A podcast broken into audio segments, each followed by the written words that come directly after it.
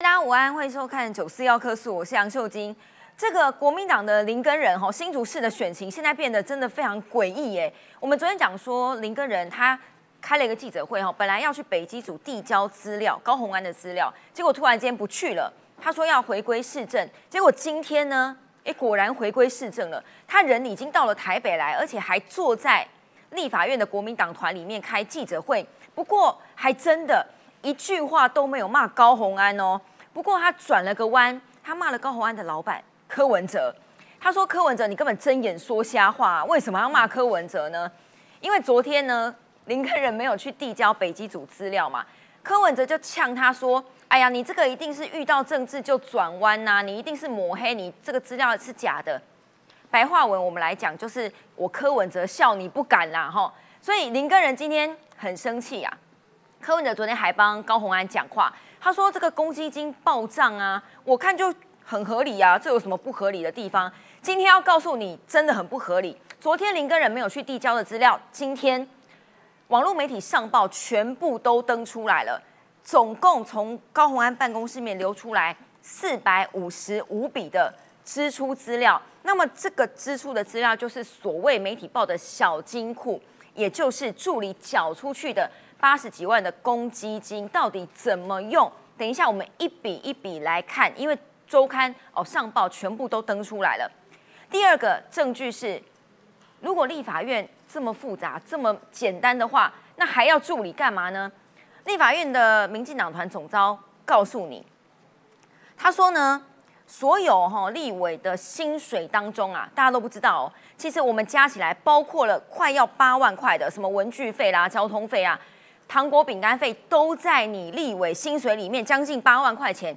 既然有这么多钱，你干嘛还要叫助理去捐那个公积金给你用嘞？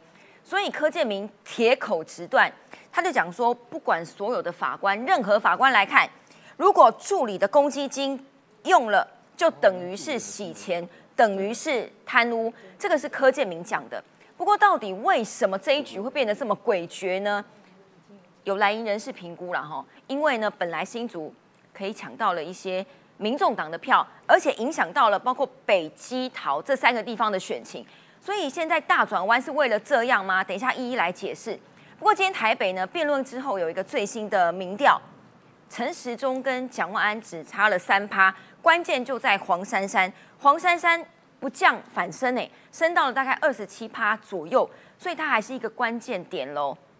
但今天我们最可爱的四叉猫有一个最新的爆料插曲，他说他收到了一个很奇怪的资料，是一张发票，原来是蒋万安跟林林总总，好八个人去台北很高级的，如果大家有看过 Prada 的恶魔里面那一家纽约的牛排店，五个人吃了多少？哦，八个人吃了五万块的高级牛排，然后呢，四叉猫就。跟网友先预告说，你不要来酸我，说什么陈时中吃了八万多块，陈时中那一拖是二十几个人，所以台北市选战又楼歪了吗？今天四个来宾跟我们一起讨论，先介绍资深媒体人创下大哥，晶晶好，大家好，我是理工男，但是我戒慎恐惧，因为我不懂法律，生怕误触法网。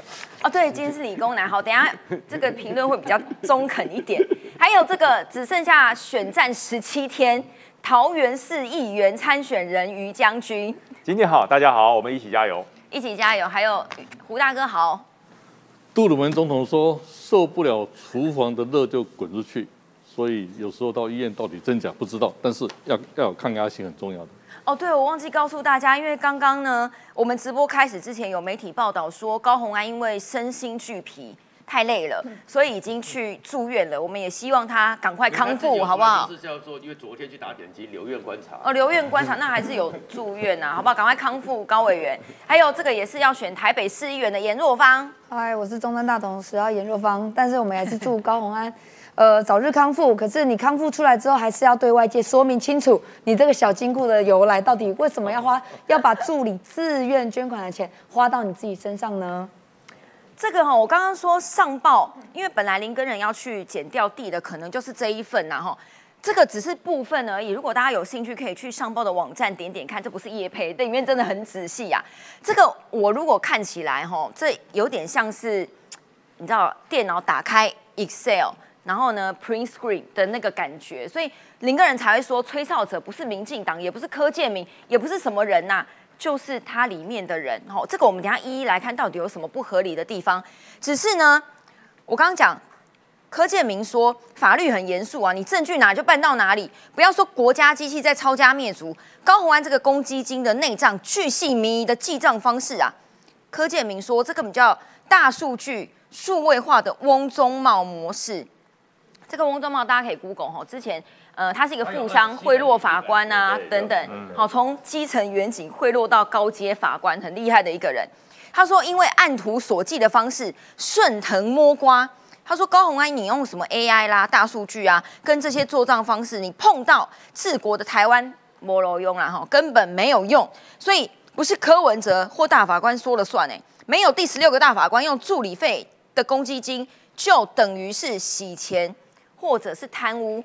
我刚刚讲四叉猫，如果等下猫猫有空会跟我们连线哈，我先讲四叉猫。他昨天在脸书上面爆料了两个东西，一个是蒋万安的牛排，另外一个就是这个。”他仔细看了所有那个上报公布的明细啊，很细哦。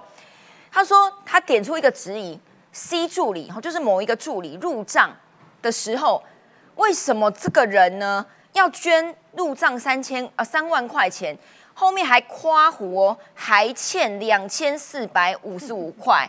他说他用眯眯眼大法看出来，这个 C 助理的日期跟金额啊，哈，包括呃四月十七。缴了三万块钱进到这个小金库里，六月十七再捐了两万块，到八月、十月每个月五号都捐，可能是领薪水的日子然后总共加起来捐了二十九万两千一百零七元，这只是一个助理而已哦，所以四阿猫就质疑说，你怎么会说这个是体恤？国会业务繁重，自掏腰包赞助公用，四叉猫满脸疑惑啊。他说：“如果你是赞助这个三万块的话，你后面为什么还要欠这个小金库两千四百五十五块？”他请高鸿安有没有办法回答？为什么还要欠钱？我这个先请于将军帮我们解读一下。如果目前依照这样的资讯，然后当然高鸿安委员注意我们表达欣慰之意。这样子摊起来的话，目前。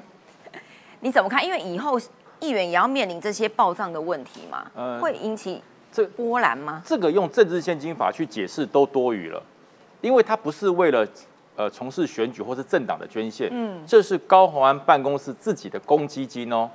这个公积金我们姑且不论它违法不违法，嗯，能不能这样做嘛？我说能不能这样做？以前我们在国防部任职或在部队任职，对哦，对，可以叫我们。底下的每个连长，哎，你们的行政事务费每个月捐三千块到旅部来，当成我们旅部的公积金。以后旅长大家出去献地战术、军官团的时候，就用这笔钱带大家吃吃喝喝，哦，吃好了喝好的，有这种事吗？我告诉你，如果有哪个主官敢这样做，告诉你一定被收押，一定被收押。你不能用你的权势规定下属有一个责任额，嗯，然后这些责任额变成由你来统一掌握。然后呃，好像变成了你的一些呃犒赏或施舍，这不对。公家我们现在接主观的时候，公家都有我们主观的特别费。你要对于部署的犒赏，是用特别费来做犒赏，绝对不是叫下属交钱上来，我们再统一再发回给你，这叫做慷他人之慨啦。那我插播一下于将军讲的特别费，其实类似的概念然后我刚刚说立法院这个是立法院的。税出计划里面每个委员都有哦，每个立委都有，包括了人事费、业务费、保险费等等细项再来猜。好，行动电话费也给你补助了，一点二万；文具、邮票你也不用自己付钱，公费给你一万五；服务处租金补贴，好，你租金还补你两万块；还有那些文具啦、办公事务费一万四千六百七十二块，很细。然后你开车的油料费一万。七千呃一万七千四，然后其他包括你坐高铁啦、计程车，你就拿单据来实报实销，七万九千多，将近八万块，还不包括实报实销的交通费，这些不够用吗？哎，这就叫做 A B 账的概念。哦，我今天有一本账本叫做跟立法院核销的账本，这是合法，就刚才今天讲的那一些都合法的。可是呢，可是呢，不够用啊。这怎么够呢？够啊！对我这些公开的 A 账，我没有办法去请这些有利人士吃饭。嗯，一个人吃三四千块，然后你付了八千多块，还可以这个超级无条件进位变九千块，不可能嘛？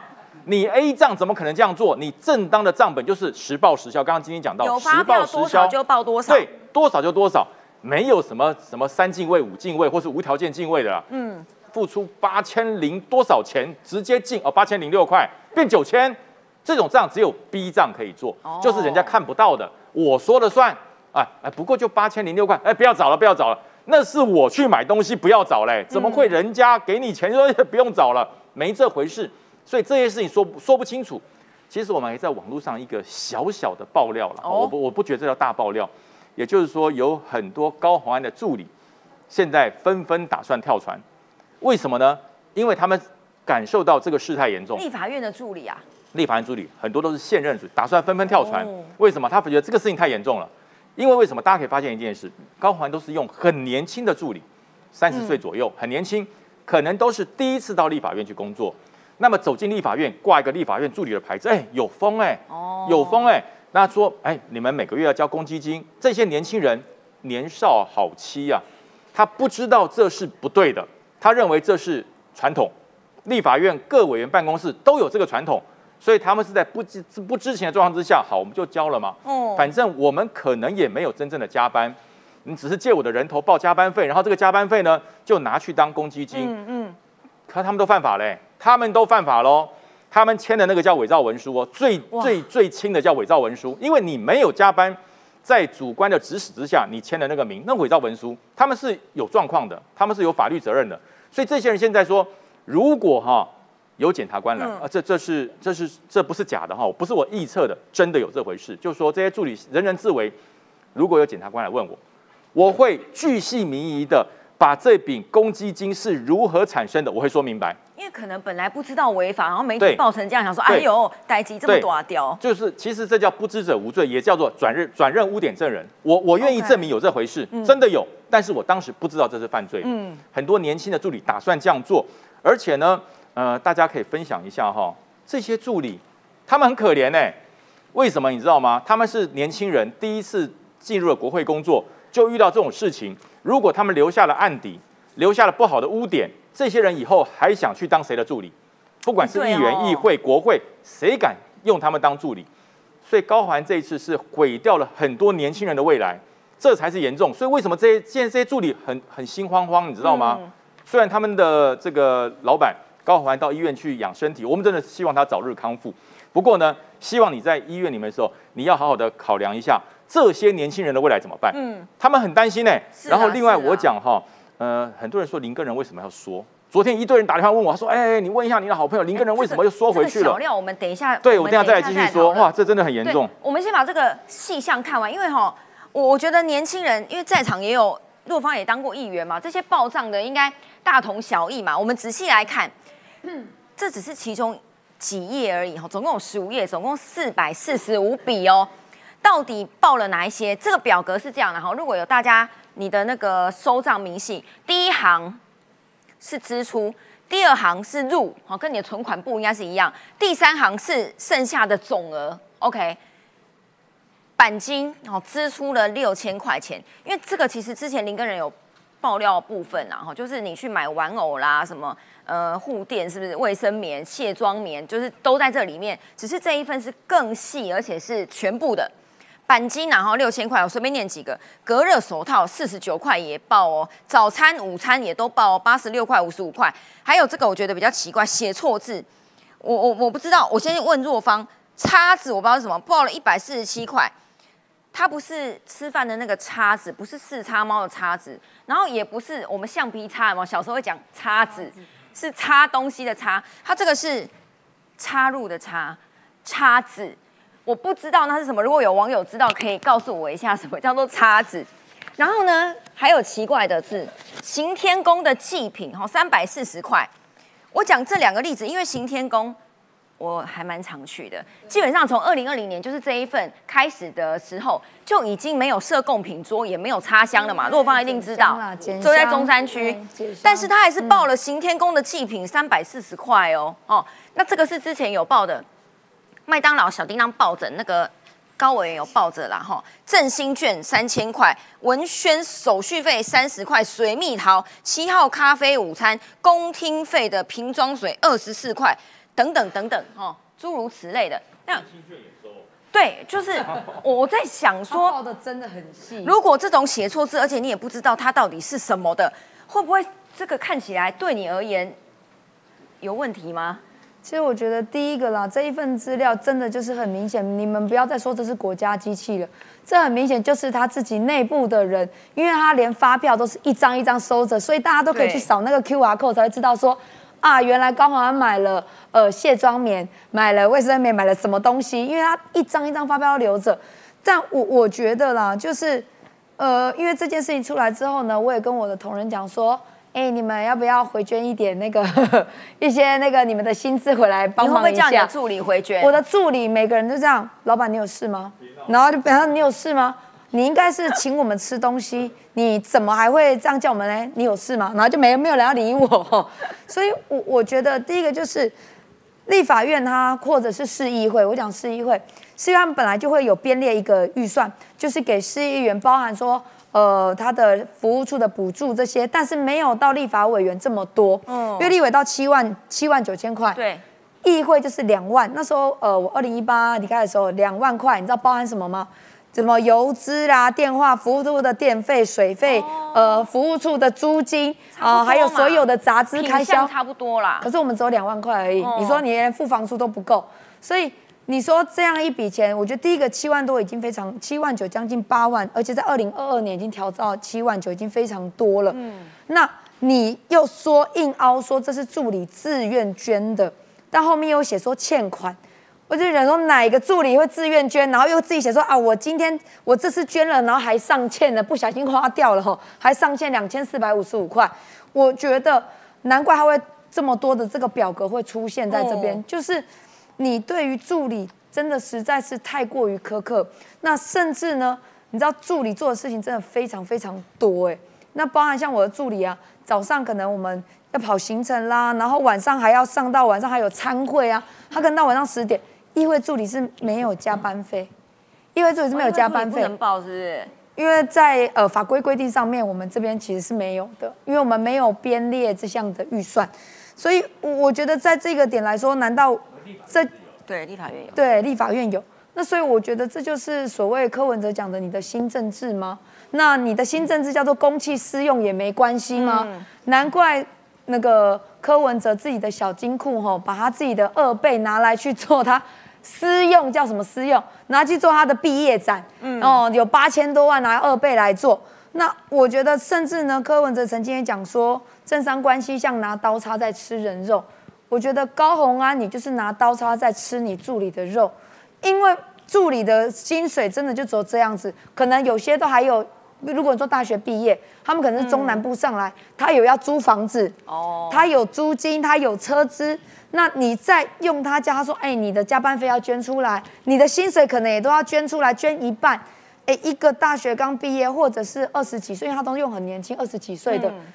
你知道他们一个月，如果你这样一年要捐到二十几万，其实是非常在他们的生活费上是非常多的一件事情。他们年薪大概也就是六十万，六十万是那个理性助理，理性助理还没那么多，他们没那么多，一个 月就有了。所以你你，我觉得在这上面，柯文哲，你标榜说你都是站在年轻人的立场，你是新政治，但是你提出的候选人是这样子对年轻朋友，嗯，我觉得你不要说政商关系是拿刀叉吃人，我们说。你我们现在看到的就是高鸿安委员，民众党真的是用刀叉在吃助理的血汗。有人解释了叉字，他说那是大陆用语的简体字，所以是。可是叉叉明明才是简体字吧？那个叉那么多字，中国人没有在跟你那么多笔画的，真的是吗？因为你如果你写正常的叉子，四叉猫的叉，一二三三画而已，那个叉几画，对吗？但是。刚刚好讲说助理其实很辛苦，柯建明其实我们昨天有讲嘛，高鸿安有四个罪等着他哈，包括政治现金啦，然后意图使公务员登载不实等等。对，今天柯建明讲了，他说如果这些哈，你叫助理上缴这些钱又花掉，他说这个叫做违反劳基法的冠老板又多了一条啊，违反劳基法，所以他呼吁说，因为你们自己有赖香林目前在选那个基隆嘛，哦，所以劳工专哦桃园。劳工专家是不是应该出来查一查？你台北市政府也好好出来查一查嘛，对不对？是不是真的苛刻劳工？刚刚讲到柯文哲，他昨天呢，我觉得他是在跟林根人呛虾，是不是？今天林根人，我刚刚说早上哈，他跑到台北的国民党团，有一大堆立委陪着他开记者会，他真的真的没有骂高红安，他真的还是一条汉子，说不骂就不骂，但是他转头，他其实大部分在铺陈说，呃，包括林志坚前市长跟现在的沈惠宏副市长盖的那个动物园。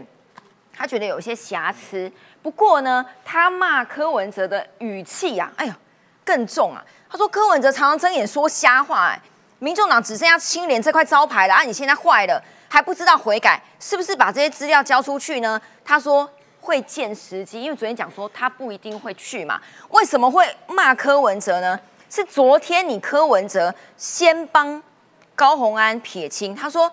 这些资料你要交代来源呐，你有犯法就拿出证据啊，你不要遇到政治就转弯好不好？他说这个公积金很正常啊，哦，很正常。待过办公室的人就知道，这运作上一定有零用钱嘛，就是去买便当啦、喝咖啡，还有卫生纸，去夜市吃饭。柯文哲说，有时候这些费用真的很难报账，所以大家出点钱吼，变成公积金，他觉得很正常啊。关键字。对，关键字是我相信高红安自己垫的更多，但是我们刚刚看的这些明细啊，没有没有从高红安里面入账的啊，好像只有百位数字而已嘛，对不对？所以为什么变成转骂柯文哲就是高红安其中一个老板？后面有没有一些政治因素？先看一下今天林跟人讲什么。希望在过去这七年多来，林志坚、沈惠荣。绕跑二人组在新竹的期间呢，他们到底做了多少的事情，有多少的弊端，我们必须让全国的啊百姓都来知道。柯市长说您是遇到政治就转弯，您会怎么看待？柯市长啊，常常睁眼说瞎话。啊，民众党啊，只剩下清人这块招牌，还不知道回转。还没有回答到问题，高鸿安到底是不是好人？高鸿安是不是好人？你应该问他自己，是不是好人？这个梗其实是昨天然后前市长林正哲在他跟他一起开的那个记者会里面讲的。然后呢，所以今天就问他说：“你觉得高鸿安是好人吗？”他也不好意思多说什么，就说：“那你去问他吧。”不过柯文哲还是，我觉得他就在呛虾林跟人，就我笑你不敢拿去剪掉啦。他说：“你要指控人家，你要证明资料是真的。”就在这啊。这有什么好证明的？为什么你说要把资料交给剪掉，却在最后一刻临阵脱逃？为什么把人抹到黑，才说要回归市政？他觉得这实在打得太难看了。结果林根人昨天也被气到，他就说：“你柯文哲哦，你跟我说你我抹黑，什么遇到政治就转弯等等的，都非事实。”他要求柯文哲立刻更正，否则为了捍卫清白，他一样会把那些资料拿到。北机组去哈，他就扣在手上了嘛。但是其实现在媒体都报了啦哈。只是我我我先请教下川沙大哥，这一连串的事情到底可以看出什么？本来蓝白已经撕破脸了，然后现在突然间，哎，又好像说不是坏人。其实基本上是这样子的，林根人哦，他整个故事虽然在会后的选举对不对？那还是由新竹市选民决定。最后的结果我们不知道，但是林根人其实是这场选举里面一个相当励志的故事。为什么励志呢？他本来是亚细亚的孤儿嘛，对不对？连国民党党同学都把他给就是 边缘人，对不对？亚细亚孤儿，那那要不是他那天开记者会，很多人都不知道说原来林根人讲话口齿还算清晰，很多人都没听过他讲话，对不对？但是但是上一次当他拿到了，因为被整个抛弃到那样了，他生气了。终于他决定了，而且开了会，嗯，把他那个里面的某些，就刚刚你看到那些资料，嗯，而且律师在场，他确定之后出来开记者会，那那一场记者会，先前的时候，国民党没有一个立委要帮他啊，国民党没有一个立委，因为这种事情全国性的事务，他应该在立法院开开记者会，你看直到今天才有嘛，所以这个雅西亚的孤儿告诉你说，自己的选举自己救，这是很重要的。那林根人为什么会这个状况？首先你先看这个内账，这个绝对是内账。这个内脏原因是因为立法院的格式不是这种格式，所以立法院你真正报给那个立法院那个整个是应该像长这样的，对不对？对，那里面的账，那记到这么细是什么？就是里面的人里面的那个行政上面自己做的。这像不像电脑 Excel 的？对，就可能就自己是因为他是很负责、很谨慎、很细心的人，那可能也是因为呢。当然，这个助理现在还有没有在，我们不知道。但是检察官去的时候，我们年轻，像我现在都已经五十几岁了，还常常被告。那被告的时候，我去到法院还是会很紧张的，何况这些年轻人，是吧？真的啊，还在任职就对了。这都不一定啊，我们不要去讲，因为因为我所知道的，心脏很强。所以，那这些年轻人一想到要去法官，踏进地检所，跟你讲，他们就已经吓死了。尤其有伪证罪。所以他们一定会把它如实的讲出来，嗯，然后讲出来之后，在这个部分是什么？公积金是什么意思？公积金的意思就是说，确确实实，我相信赖香林一定很懂。为什么很懂？因为我们的劳动部，我们的劳工局。这十几年来，不断的去讲说，公积金往往是劳资纷争很麻烦的一件事情。因为公积金有时候是服委会要用的，有时候是退休的准备金，有时候是一些比较危险的行业的公安，大家来想尽满办法。嗯。可是呢，常常这个时候最重要一点就是，你绝对不能不乐而捐。但是因为劳资的权利不对等，哦，所以有很多时候所谓捐出来，其实是可能是被勒捐，勒索的勒。被。乐捐，乐捐，乐是勒索的乐，不是乐意的乐。我又看到一个，我补充一下，创下大哥，这个入账，这个报账，我不知道这样在立法院是可以过的吗？还有一个叫做转账瓶装水的手续费。三十块，这到底是什么啦？对，所以说我说这个东西就是内脏嘛。那这个内脏出来之后，那当然原因是什么？那当然林根人那时候，他其实我大概知道说，里面有一些其实高鸿安的助理来来去去很多，嗯，那有些人去了其他单位，然后这次选举的时候，也有一些人去帮了，到了去帮忙，然后就慢慢知道，那林根人呢？是为什么最后觉得要出要出来了？就是他被放弃了嘛，甚至有人讲说要弃高弃黄珊珊救离救救高红安。对，他生气的时候出来，那但是出来之后，你看他到现在为止呢，他在做的一件事情是什么？就是其实我们看到这个公积金，嗯，然后变成是特别费的一个运用性质，恐怕至少检察官大概不起诉的几率是很低了。然后后面就要跑很多了，那跑很多之后，那你现在去看，那高鸿安如果原来柯文哲讲说，他认为整个民众党选情是做一望二嘛，嗯，他是讲说高鸿安好像很稳，黄珊珊要努力，那现在变成是高鸿安做一已经望二了，大概高鸿安已经不是第一名了，其实是从第一名掉到第二名，甚至于林根人还要继续努力，所以这个时候他会做一件事情，他在七号的时候就受了接受一个媒体的访问，他就喊出一件事情，那就是没干，现在要新竹有气保。对，蓝白之间只有气零保高，不气高保我想问创下大哥，因为如果因为他一收手，昨天大家想说很傻眼呐，网友也觉得很傻眼，想说你都打成这样，这个收手这个动作会影响到吗？就气高保零啊！如果我今天要打气保，我们在选举里面都知道，嗯，我绝对要让对方的人，那些条阿咖，那些重要的人士，那些选民心里觉得我那个坎过得去，所以你这时候是不能去骂别人的。你看，我们同同乡之时候，如果想要号召弃保的时候，我不会去骂说于北辰你怎么样怎么怎么样。那于北辰是一定有始终支持者，恨我恨死了吧？那现在的林根人当空军是不怎么行的，但是陆军他本来应该很强，但是陆军很强，强的结果是，问题是前面的时候高鸿安的气势太高了。嗯，他是不是北运里的一队旗队那是一回事，但是他是新竹反绿的长旗官，所以至少我知道有好几个六七个以上。国民党的市议员，那些陆军是在帮高鸿安的。那我现在要你回来呀？那我要你回来，我不能再骂高鸿安啊！我在骂高鸿安的话，哪没有像高鸿安那么？我懂了。所以为什么这个是今天联合跟中时写的评论？我们昨天大家都在猜，为什么突然间打到已经见骨了，然后突然间拿去包扎，帮他包扎？他们是这样解读的，然后这是中时的。引述了一个应该是不具名的蓝营人士说，因为最近丢出核弹级的爆料，猛攻高红安声势大涨，但是昨天宣布不再打了。外界都想说，到底为什么？据了解呢，这个动作跟党内大佬评估打高有关，这是指国民党的意思。国民党大佬说，有如七伤拳呐，不但不利己，会让绿营渔翁得利，这个就妙了。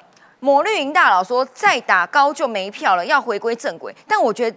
中文就是很奥妙，你知道，是再打高就没票了，还是再打高就没票了？再打高就没，对不对？再打再打高红安，高红安的选票目前这个局势之下一定会往下掉。那他的选票有两种基础，一种基础是清新的、专业的，而这些票又比较偏年轻，那这些票可能会从他身上流失。那这种流失里面呢，林根人要减下来，大概比较难。但是他们会不会去沈惠宏那边有机会？当然要看沈惠宏的努力。那另外一批呢，就是里面有很多陆军的，原来属于国民党的票，那现在林根人要把它找回来啊。那我要把它找回来怎么办？我当然要表现的我是。气度恢宏嘛，人收人放嘛，尤其是你要找了林正哲，找了议长，这两个人在新竹市的地位在哪里？陆军司令哦，所以他们就是出来喊话，站在旁边告诉那六七个该回家了。嗯，但是呢，没有想到他这样子。那至于柯文哲知不知道？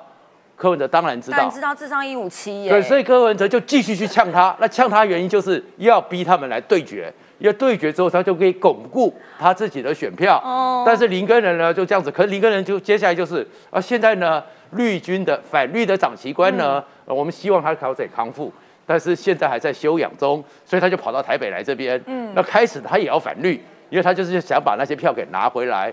所以现在是这样。那至于这两报呢，你也知道说有一些媒体人，因为他们就是恨民进党恨到极了嘛。恨到极的时候，先前还一直骂，包含某一个我的也是老朋友嘛，还去骂说来一个打一个，对不对？因为他们只要只要不让沈惠宏赢就赢，他们认为说现在高鸿安还有机会赢，但是如果现在再做下去的话，就是变成是林根人来讲，对啦，他已经会不会赢，我们还差一段距离。就重点，但是自己的选票自己救，不要让民进党赢，好，是不是就是这两个最大公约数嘛？今天联合报也是类似的角度了哈，就说。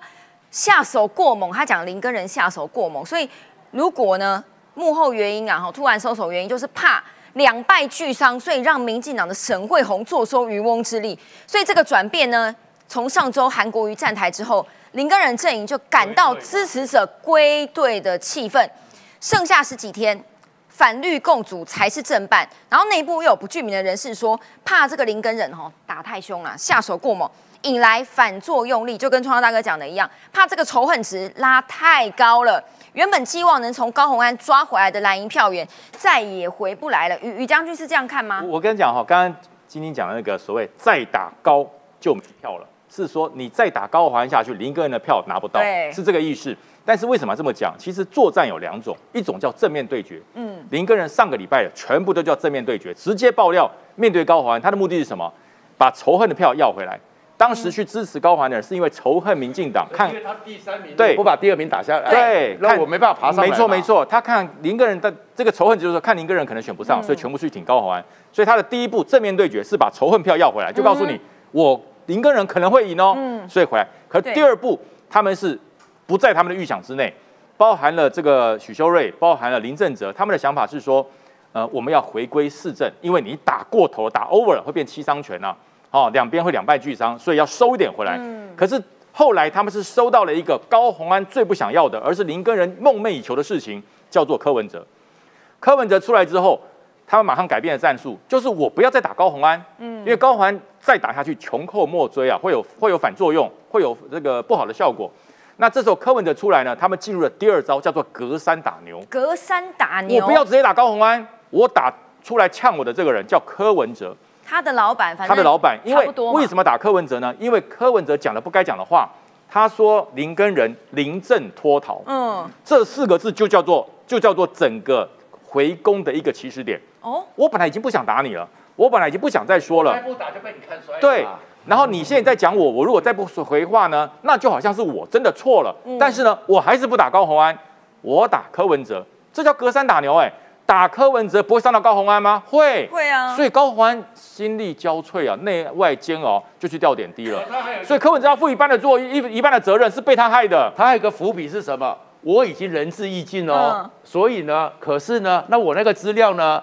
柯文哲，如果你不道歉，我还是有可可能交给剪掉。对，然后就留个伏笔，就是我人知道意境了，但是最后出来了，不是我的错哦，选民不要怪我哦。这就你不杀伯仁，伯仁却因你而亡啊。所以我觉得这一次哈林个人做法，我我觉得是到点了，就是我真的没有在打高红安够了啦，你觉得够了？对对，我没有在打高红安，开始我打。他的选举节奏比国民党党中央会选漂亮，是，所以人家讲说是韩国瑜团队出手啊。中心大哥怎么看？现在新竹变成全国最瞩目的选，你知道会影响到各个层面吗？包括台北，包括基隆，包括桃园。不止全国了，连美国都高度关注。美国，我等下来分析哈。秀静，我曾经在选前了哈，二零二零大选，每天跑六场，累过头啊！我去找医院院长说：“你来住四天三夜休息。”你是跑六场助讲还是不是观察员？上广播电视嘛。哦。我从来不助讲的哈，我我就就哎，每天广播电视跑六场。我的好朋友说：“你来休息，但你手机交给我。”嗯。白天到台大校园散步晒太阳，晚上回来休息。但是我不认为高鸿安是这种，因为他还打点滴了哈。我觉得他的抗压性是有问题的。看，还有是不是躲到医院去就没有这问题？暂时没有媒体可以进到他身边。你包低姿态嘛，低姿态人家会同情嘛。我不知道哪一种，但是过了我我发生过嘛。但休息就好了。我不知道高宏安小姐属于哪一类哈。我先讲为什么说，哎，目前美国其中选举，台湾也其中选举啊。是。我先讲美国，简单讲一下。嗯。美国其中选举是。牵涉到经济跟通货膨胀跟升息六，对他们谈的是经济因素，中间选民还有摇摆州，嗯，哎，台湾很像哦，很像哦，还不敢确定哦。好，我为什么说不止台湾关注，美国也关注？嗯，我来引述，这都有可以见报哦。十一二零二一年，孙小雅台北处长，嗯，在十月二十九号上任，在十月初就派派他政治组长到。新竹市拜会林根人议员，因为传说林根人会会会会选新竹市长嘛。嗯。因为新竹市就是个科技重镇，台湾的半导体产业占全球的百分之三十五嘛。美国要了解啊。嗯。哦，所以美国当然也关注新竹市长啊。好，那我更讲讲更重。韩国瑜替林根人站得好吗？我说不好。美国的情报单位紧盯着韩国瑜，我话音就不讲了啦。请问韩国一到香港进了中联办有没有？嗯，我话话点到为止了。嗯，到底韩国一战是好还坏不知道了。好，回到我的主调哈。哎，大人哥让我刮目相看呢。二十年目睹怪现状哎哎，表现不错哎。我坦白讲，我是肯定的，我不是国民党的，我表表现不错哎，充满着的我们这个政论先说戏剧张力。哦，真的。哦，抓嘛。对，然后啊，呃，然后且看下回分分解，还还有章回小说嘛。啊，怎么今天踩刹车呢？我来分析：一，蓝白相杀，沈惠红小姐坐收渔翁之利嘛。第一点，嗯，政治就这么一回事嘛，鹬蚌相争嘛。好，好。第二，绿媒，好，比较倾向民进党的媒媒体猛攻高虹安小姐，毫无招架之力啊，是落荒而逃啊，就是跑到医院去了。哦。哦，这个落荒而逃了哈。好，今天最吊诡是，为什么今天早上的国会在国会边缘人？哎，你本来变主了，怎么变边缘人？又又又回去说边缘人呢？他今天坐正中间 C 位哦，林哥，你今天坐 C 位，刚刚有播，你有看到？他把自己又打回边，记者会没人要理他，对，又变成边缘人了。我怎么说？我请教大人哥了，你是不愿得罪哪一位高手呢？还是不愿得罪哪一位金主呢？还是有不得？我觉得林正哲还算小咖的啦。林正哲那算什么？后面是谁？总将领是谁？好，边缘人，我我认为他就要又现在回到边缘了。边缘人再打下去，蓝白互相歼灭战嘛，仇恨值对国民党不利嘛。哦，这是最经典的嘛。所以你不要说那个张中将领连国民党。朱立伦主席都会吓到啊！如果沈惠宏，因为今天沈惠宏，大家就问他说：“你知道为什么林根人不打了吗？”沈惠宏就一句话：“我也一头雾水啊。”他这个策略是对的吗？他不必卷入。对，因为如果说今天林根人开记者会，他其实主轴是要骂民进党，他骂沈惠宏的嘛，第一名才要被骂吧？我就回答惠宏小姐了哈。我说新竹市长就是二零二四年的总统初选的前哨战马哦，包括第三势力嘛，嗯。有一首歌叫《Big Brother is watching you》，老大哥说了算了，老大哥在看着你啦。好，现在最严重的是新竹市长，其实这次这次选举有有三个地方重中之重，台北市、桃园市跟新竹市，北北基头是一体的。嗯，哎，你一个人再打下去，哈，哦，大人哥再打下去，他变暴走族的话，哎，国民党唯恐北北基头流会流失，哎，会哎，这有联动效果，哎。究竟好，那民进党怎么样呢？石板民夫讲很好，说民进党是做事忘十二，但这十二是哪几个呢？我觉得有关键是有三个：台北市、对台北、桃园市、嗯、新竹市，有一次首都嘛。这石板民夫跟我讲说，首都的哪一党执政，国际观瞻。哎，中兴大哥，既然你讲到台北，我们先来看，因为今天有最新的民调，这可能可以看出一点端端倪啊。因为在辩论之后，哈，台北是唯一一场辩论之后做的民调，林周周做的民调，这个是他们用网络方式，哈，发送手机简讯再回来的这个民调，十一月一号到十一月五号，哦，就是辩论当天做的，这个数字是这样哦，蒋万安跟陈时中拉得非常近，蒋万安三十六点四八趴，陈时中三十三点四七趴，只差了三趴，哦，蓝绿感觉差不多都就定位了，关键在黄珊珊。这数字比以往我们看到各民调都高，以往大概就是十九、二十，有到二十二、二三。林周周做的这个民调，二十七点九七，将近二十八趴，也就是将近三成。所以如果网友看这个圆饼图，你一眼望过来，这就是三分天下，不是吗？所以到底黄珊珊为什么在辩论之后领先在哪里？根据这个林周周的交叉分析了哈。陈时中是三十到三十九岁，大概二十六点一一，小赢了蒋万安八个百分点。但是呢，谁最厉害？年轻族群都比较支持黄珊珊呢。黄珊珊在包括二十到二十九岁以及三十到三十九岁都冲破五成，就是五十趴以上哦。哦，年龄越高，支持度越低，所以基本上年轻人或所谓比较中立，可能不会去投票。大家以往讲的，目前是支持黄珊珊的哦。所以中立选民到底是不是关键？民众党，他不会讲民众党了哈。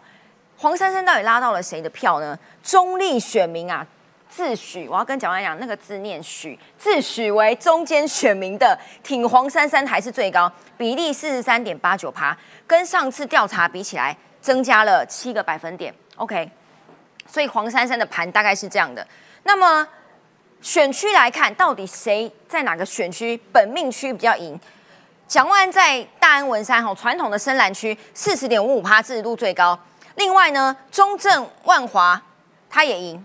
陈时中哪里最赢？表现最突出的是中山大同区三十八点六三。另外一个士林北投哈，就传统比较民进党的区。黄珊珊在他议员的本命区内湖南港领先其他两位。如果是这样看起来，我我先请若芳补充一下，哎，这个盘看起来。因为目前倒数十七天嘛，只剩下一个礼拜可以公布民调，因为选前十天是不能公布民调。这个民调看起来跟你现在实际在跑的状况，因为你是中山大同区的嘛，对，感受是这样吗？黄珊珊在辩论之后真的有起来哦。但是我觉得你看这份民调，呃，因为它是用手机，那年轻族群其实一般我们以往的民调很多都是用电话民调，电话民调长辈。接起来电话，居家啊，室内电话其实比较多。对。但这份它是用手机，所以你会看到年轻人比例往上拉。大家记不记得那时候之前，呃，前阵子大概前一两个礼拜，那时候 TVBS 做了一份蒋万安冲破四成，嗯，四十趴的高支持度。然后黄珊珊那时候走多少？二十。对。陈时中他也做二十几，可是你看他这一份，其实呃，年轻人其实有出来。那我我觉得不可否认，其实是。因为黄珊珊她有律师的形象，所以她站出来，她的形象比较有些是在那个年轻族群真的是比较喜欢她这样子的一个形象，专业律师的一个形象，所以年轻朋友真的有些会比较喜欢。但是我觉得在这几波的国民党的操作之下，我觉得陈时中有一些呃比较我们民进党的支持者其实有回来。像在前两天，在我们大直直福宫办了一场庙口开讲，嗯，大家可能都知道说，大直其实对很多以往来讲，高楼大厦林立，比较多的呃豪宅这些都在这边。可是那个直福宫的特色就是，它在众多高楼大厦的中间的一间土地公庙，它非常的兴盛。所以我们那时候就在想说，你办在这边，第一个这边第一个是社区比较新，很多的年轻。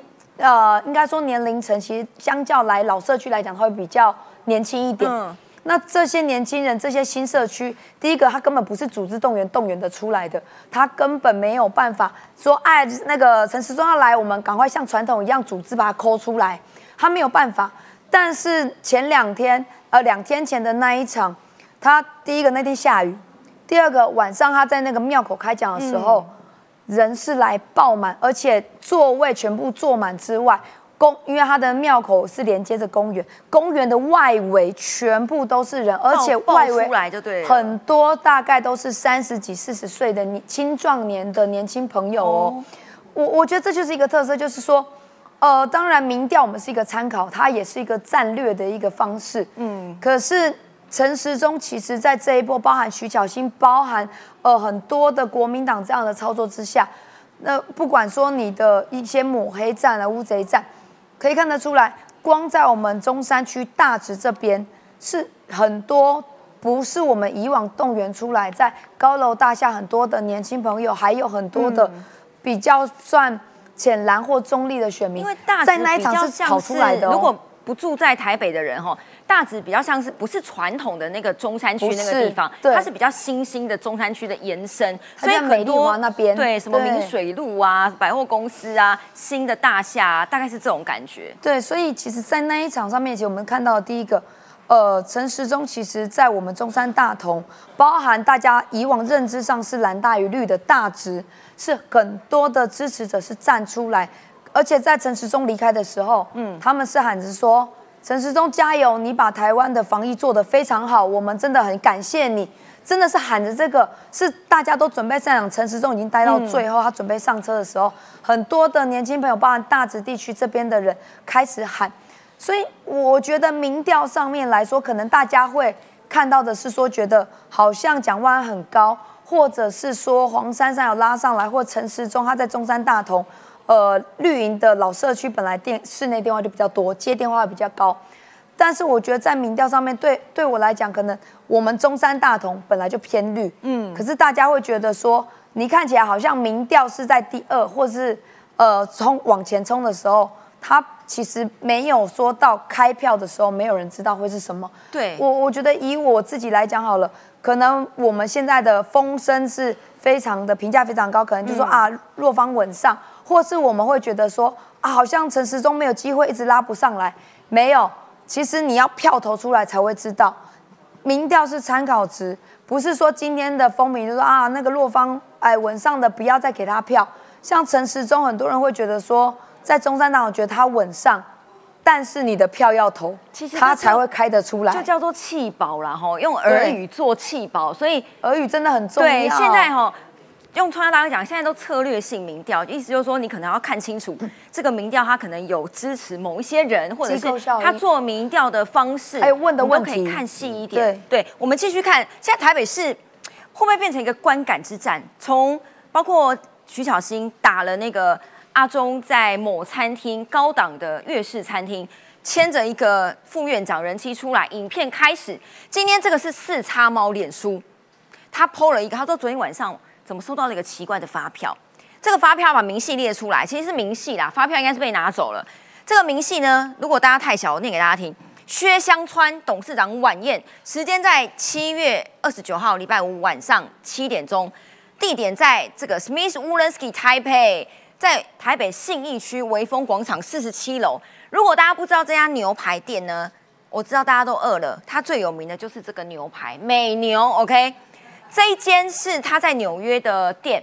如果大家有看过穿着 Prada 的恶魔，里面呢那个总编辑啊叫安海瑟薇，你去给我买几点几分几分熟的牛排，立刻给我回来，就是买这一家 Smith Wollensky。哦，他前年在台北开了店，这不是叶配。我要讲的是这一餐里面有谁呢？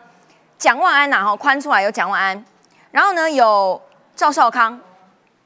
还有郝龙斌前台北市长，还有立委林奕华，还有赖世宝、费鸿泰，好，大概是这些人，八个人，明细在这里吃了，包括他的主餐，哈，Prime 等级的泵，就是牛小排之类的，哈，T 泵，一万一千三百四十块，还有零零总总，因为它的那个 side 是要另外点的，你点了一个什么玉米炒奶油好了，另外加钱，好，是这样一个一个点。然后呢，总共加上服务费的金额是五万一千七百一十六元。四叉猫的质疑是说，四叉猫真的是眯眯眼大法，他连这个发票哈，两张 Master Card 分两笔刷，一笔只能刷四万块，一笔刷一万一千多块。他连这么细的他都可以解读，所以很多网友就来留言说，嗯，会不会是薛香川董事长？他现在是台彩的董事长，你只能报四万块，所以另外一个你要分开刷。如果网友太年轻，不知道薛香川为什么要请客的话，这个名字我们大家有印象是要回戳到二零零九年的八八风灾，他那个时候呢是行政院的秘书长吧，哈。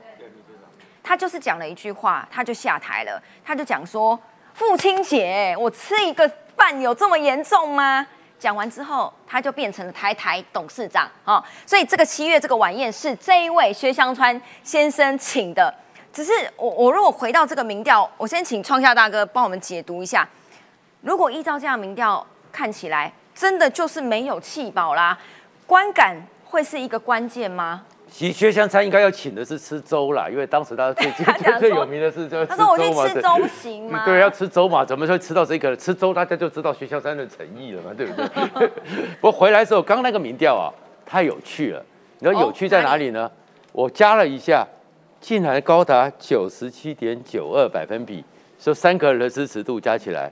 表态率会有到九十七点九二的，它是手机回传的，所以在这在代表什么？这是主动性高嘛？就是这里面又是透过手机嘛，所以它的一个参考价值跟民调的实际的投票行为，那中间有太多需要校正的东西，所以其实这个民调数字其实没什么。但是我就想说，现在我当然不是讲这一家，因为明下个礼拜三以后不准公布民调，对，那不准公布民调之后，现在就会有很多策略性的民调，那策略性的民调里面一定有几个特色。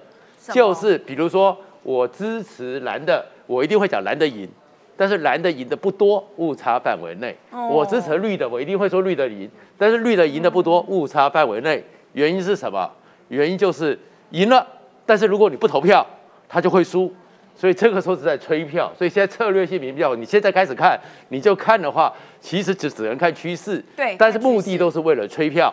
所以现在这个，可是吹票里面呢，那这个民调里面呢，就是想要啦哈，我不知道这个有没有贴近事实。告诉你的就是做到十一月，三三还有救，三三还在拼，因为他往上哎。而在他其实这个民调出来，就是因为我们知道说，就是告诉一个，就是珊珊还有救，珊珊还在拼，不要放弃他，不要被弃掉，不要被弃掉哦。所以这个民调是这个状况。可是现在回来的时候呢，其实到了这个时候，刚刚就讲，其实这个时候就是你愿不愿意出会议投票。投票的动力的问题，这动力的问题，除非你犯了重大的错误，嗯，或重大的争议，像高红安那个，那当然会在最后阶段造成一个选情可能会有巨大的变化，对，那其他的都没有，所以不管是不是所谓的那个搂人肩膀啊，或者是吃八万块。或吃了那个牛排，热眼牛排，吃没差了啊。其实对他们的支持选民都没差。蓝绿归队之外，归队之后其实都没差。中立选民会有差吗？所谓自诩，目前真正决定选举关键的是我们桃园，我们中立人，中立选民真的在桃园的中立选民，我是中立人，中立区的人真的有差，其他的其实也没差。你说盘都已经定了，盘都已经定了，可是这里面有个效应，这个效应是什么？徐小新为什么突然之间？打了这个所谓的陈时中的问题呢？因为他自己也要选呐。一个是他自己要选嘛，那上次因为 Coco 姐的关系，那王宏维的声势赢他赢他赢很多嘛。作为一个多多选区来讲，所以小新当然要努力嘛，对不对？但是另外一个状况是什么？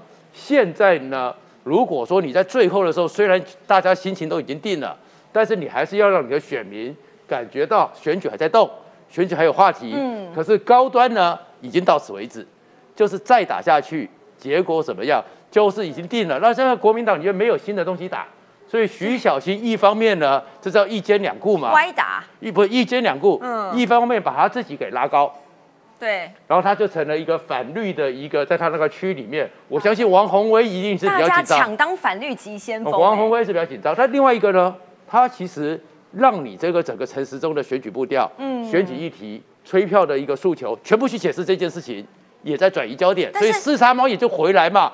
让你讲完也去回来去讲这件事情，可是这真的很楼歪耶！因为自从那个牛排出来之后，马上又有网友，这肯定是年轻网友啊，把蒋万安之前二零可这是有声量，但是对对选举来讲，其实吹票没有效果。对，可能对，但是我知道你，比如说若方这种会买运动鞋的，就会关注到这种年轻选票。这个二零二一年旧闻就被网友挖出来，就说他去打篮球，结果呢这一双鞋啊。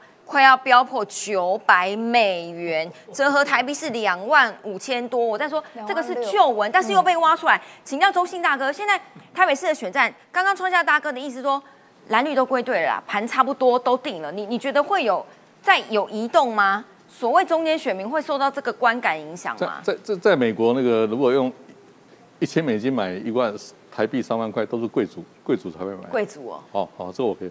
我讲薛香川秘书长哈，嗯，哎，他辞掉以后，真的在福华饭店地下室的台菜餐厅请我请我吃粥。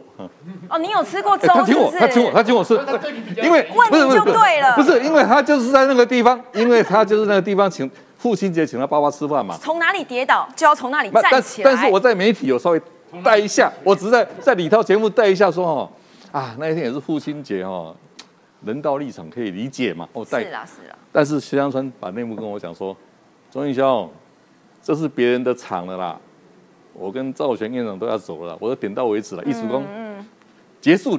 任务任务结束了，只是找个理由会走不可啦。就酒吧关门，他就要走了。就是他比较有这个心态。他用辅导话，他是客家的，他跟我辅导说啊，把那个丢了，爱造了哈。我讲这个内幕啊，是有一些人觉得说，哎，你整个刘少雪内阁该换了啦，是国民党内部的问题啊，没有，就是把那个丢了，这该走了啦。让给你们玩了。但是他真的请我吃粥哈，福华蜜万的粥很好吃哈，很好吃哈。那有比牛排好吃吗？我觉得各有特色哈，各好。一九九四年的台北市长的沙卡都到现在二零二二十八年前了。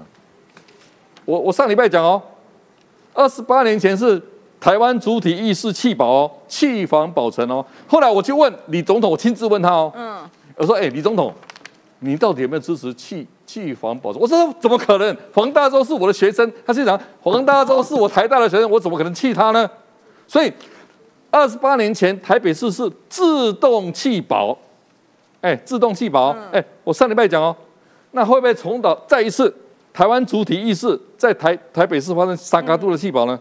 会不会？可能性很大，因为台湾年轻人百分之八十自认为是台湾人哦，所以不要认为弃保不可能哦。我我是这样讲。但是这个民调看起来就是三黄珊珊还是很多哎，如果是这样的话，还还是会吗？那我觉得，所以说那还有一个投票率了哈，投票率我们另当别论哈。但是我说。不要排除弃保的可能性，但是呢，我们现在这个命题是这样子，有可能男女对决，嗯，就是蒋蒋跟陈对决，一个就是弃保，我我不知道，我我觉得我不能马上预测哈，所以换句话说啊，就是因为蒋跟陈的五五波以及发生弃保衣服，让台北市嗯充满着不确定性，这是我的结论，我不敢下结论说谁会赢。那那我问一下若芳，因为。这个东西年轻人比较有感，然后这个地方都年轻人去的嘛，包括微风信义呀，呃，我到现在没吃过，我也没吃过，但是太贵了。看有人要请我吃，可以在这边留言，好不好？我跟你讲，会刷一排要请你吃哦。你确定要这样只用说的好不好？不能只用说的，要有实际行动。但是这件事情，鞋子弱方就有感的啦。所谓观感问题，因为台北市。四叉猫就直接破梗了嘛？他说：“你这个哈八个人五万多块，叫网友不要去跟他酸说什么。陈时中你吃了一桌八万多块，因为陈时中是也是跟蒋万安一样，是去给别人请的餐会。然后呢，陈时中那一拖有二十个人呢，这会有影响吗？台北市选情？其实我觉得打到现在到后面，嗯，想看证件的他们其实自己已经去看了。那我觉得现在就很像后面的。”呃，一个大混乱的乌贼战，但是我觉得这样子这样子真的打下去，会不会导致后面大家会觉得说有点，那我干脆不要出来投票，因为好乱，选举不知道打到最后，从论文啦，现在公费，现在打到这个连吃饭呢，因为我觉得蒋万安这件事情，就是蒋万安他这几天又在讲说他没有庞大的资源，但是人家就说啊你要去吃五万块的，甚至还有网友挖出来说。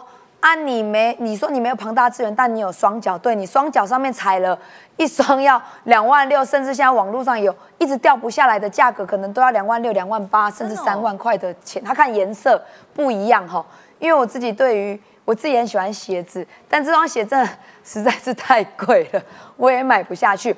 但人家会说啊，你你有双脚，对你双脚踩了一个两万六，甚至三万块。不是一般的年轻朋友可以买得起这样子鞋子的，甚至嗯，你就一直觉得你就是你一直标榜说自己是蒋家的血脉，那而且呢，我觉得大家还记不记得他只曾经还要拍影片说他去搭捷运，搭捷运叫做一般大众在做的事情，你还硬要把它拍成，因为表示你平常不做这件事情嘛，所以你才要去拍说我跟大家一样，所以我们都是一样哦。所以我觉得这件事情就是你明明就是一个贵公子，甚至他之前直播去吃路边摊，大家还记不记得他跟秦惠珠？秦慧珠还自己脱口而出说：“你不适合吃这样的小吃，你应该去咖啡厅喝喝咖啡。”他适合吃这个。这个 S W 吃这样子昂贵的美牛，我一定要强调美牛，因为他们反美牛，所以你还去吃美牛。所以我觉得，呃，蒋万现在，我觉得你不要去一直刻意说。哦，我没有庞大资源，但是你就是跟连胜文一样，哦，我明明是贵公子，但我还要去挖那个，去帮忙去路边摊看那个看看肉根啊，看干嘛？我要去摩托车行帮忙修摩托车，这真的不是你在做的，而且这也不符合你本来一直在包装的形象，叫做贵公子。所以蒋万安，我觉得你一直以来你就。你应该是说要体恤民众，你符合一些民众的一些需求的一些证件，而不是说深蹲换公车票，然后戏骨经验，没有人知道你的戏骨经验，戏骨有在盖社会住宅吗？没有。好，所以你这样子的贵公子形象，想包装成平民，我觉得你包装至少也要像一点，不要这种包装成一半之后，大家很多都挖出来说。你没有庞大资源，对你双脚脚上踩着上万块，大家一般民众买不起的鞋子。好，那我觉得再来大家去看一下蒋万安的看板。蒋万安的看板，其实在很多的转角或是很多的大楼，它不是包一小块，它是整栋大楼全包。我记得在济南路，好像金山南路附近有一块。这样差不多要多少钱啊？你的行情？我跟你讲，就一一般来说，越接近选举，很多这种大面的在转角的，一个月要二十万，一个月二十万哦，而且包栋的那种，你真的可以不用计较那种，不知道那种至少要二十至三十万一个月。所以你去看蒋万，他有很多地方是包栋，整栋整栋，对，它还不是一个小看板哦，它是包栋，所以这种让人家很难去信任，去去去信服，说你这个叫做。我没有庞大的资源，但是很明显就看到你就是拥有庞大的资源，在选这样子的一个市长，所以这样的资产，那我我觉得那甚至你看他最近一个好笑的就是自诩瞠目结舌，念错字啦啊！那有人是帮他玩圆说他可能都在国外念书，嗯，中文可能真的不好。但是我觉得你就是表示你不用功，即便你的助理、你的幕僚帮你准备了稿子，你没有自己再念过一遍，你没有自己再准备一遍。如因为如果我念过一遍，我的助理就会听到说：“哎，老板你念错字哦。”会去帮我做纠正，甚至写注音，或是你要写拼音都可以。所以表示第一个，你对于连呃市政你的很多的证件是不符合民众的期待，或是不符合民众的生活需求。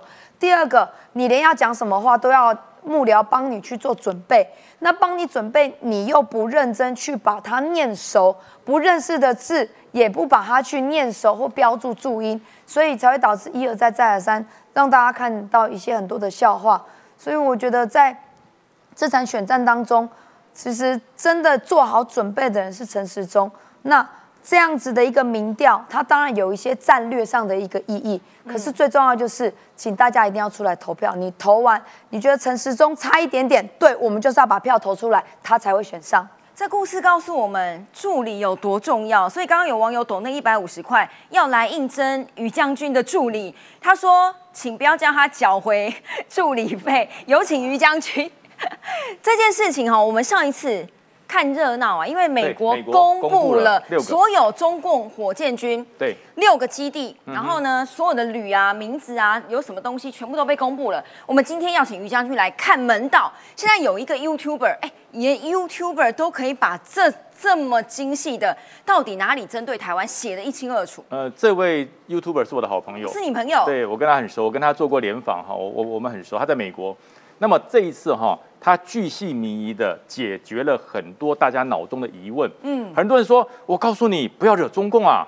中国解放军啊，这么多导弹，你看美国就公布它有六个导弹基地，它的这个所有的导弹上千发。如果呢全部打台湾，就打成马蜂窝了，台湾就完了。所以今天这一次这位网红就告诉你说，会不会完蛋？会不会？对，第一个大家想想看，我们一座基地，不管是机场基地或者是我们坚固阵地，要多少枚导弹可以把它给打烂？多少？哎，一发吗？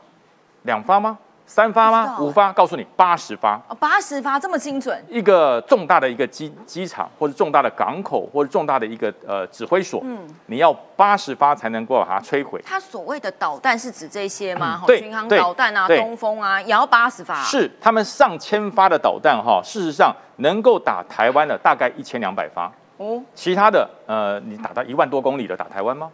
绕过半个台半个地球再来打台湾，那是吃太饱了。另外，超过三千公里的东风二十一 D、东风这个三十，这这是打台湾的吗？不是，嗯，那是打第二岛链里面关岛还有美国的航母的。所以有的叫航母杀手，有的叫关岛快递，是这样来的。那真正能够打台湾是什么？就是短程的，例如东风十一、东风十五这些比较短程的是打台湾。这多少枚？一千两百枚。那么一千两百，那一千两百枚也很多啊。如果一千两百枚一次发射到台湾，台湾不就完了？嗯，没有办法发射一千两百枚。为什么？因为没有那么多发射架。哦，你那个飞弹不是摆那个地方，它就自己可以发射，它要有发射架。所以说，中国包含了六十一基地附近的这个五个旅，包那就算把好了，把江西的也抓进来好了，能够打到台湾的所有近程导弹，一次所有发发射架满装全部打四百枚。那你说四百枚也很多啊？我刚不讲过八十枚就可以毁掉一个基地吗？那四百枚也很多，可是你要扣掉不良率，对，就是妥善率没有到百分之百的，一般的飞弹妥善率好百分之九十好了，然后再加上我们的拦截率，所以说真正能够四百枚打出来能够落到我们基地的哈，大概多少发？八十枚，哦，这是八十枚，那八十枚全部都打在一个基地吗？不可能。那我们有多少个重要设施？超过六十个以上的重要设施。嗯，所以就算你第一波四百枚全部打出来，能够毁掉一座基地就不得了了。对，所以没有那么可怕。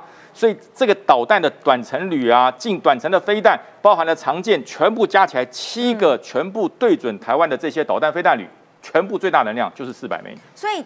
这个火箭军，中共的火箭军就是说的一口好导弹，而且我们用熊二就可以源头打击，意思是说我们用熊二就可以把这几个通通炸烂吗？对，就是这次这个网红就直接打破了所谓导弹万箭打台的一个传说，万弹打台的一个传说，就是一次把台湾的所有基地全部瘫痪，我第一波打下来，台湾所有基地都瘫痪了，这是这个 YouTuber 就告诉你那是假消息。最多八十枚落地，能够破坏掉一个基地就已经很精准喽。对。然后呢，我们会在它第一波打完之后，我们马上就会源头打击。嗯。相对的，你的这些近程导弹，我们也会至少摧毁你这么多。你能摧毁多少，我就摧毁你多少。所以说，如果第二波还能打四百枚吗？没有了，就减半了，就是这个意思。所以，哎，自从美国公布之后，它不是给你只公布那个位置而已，其实他们手上。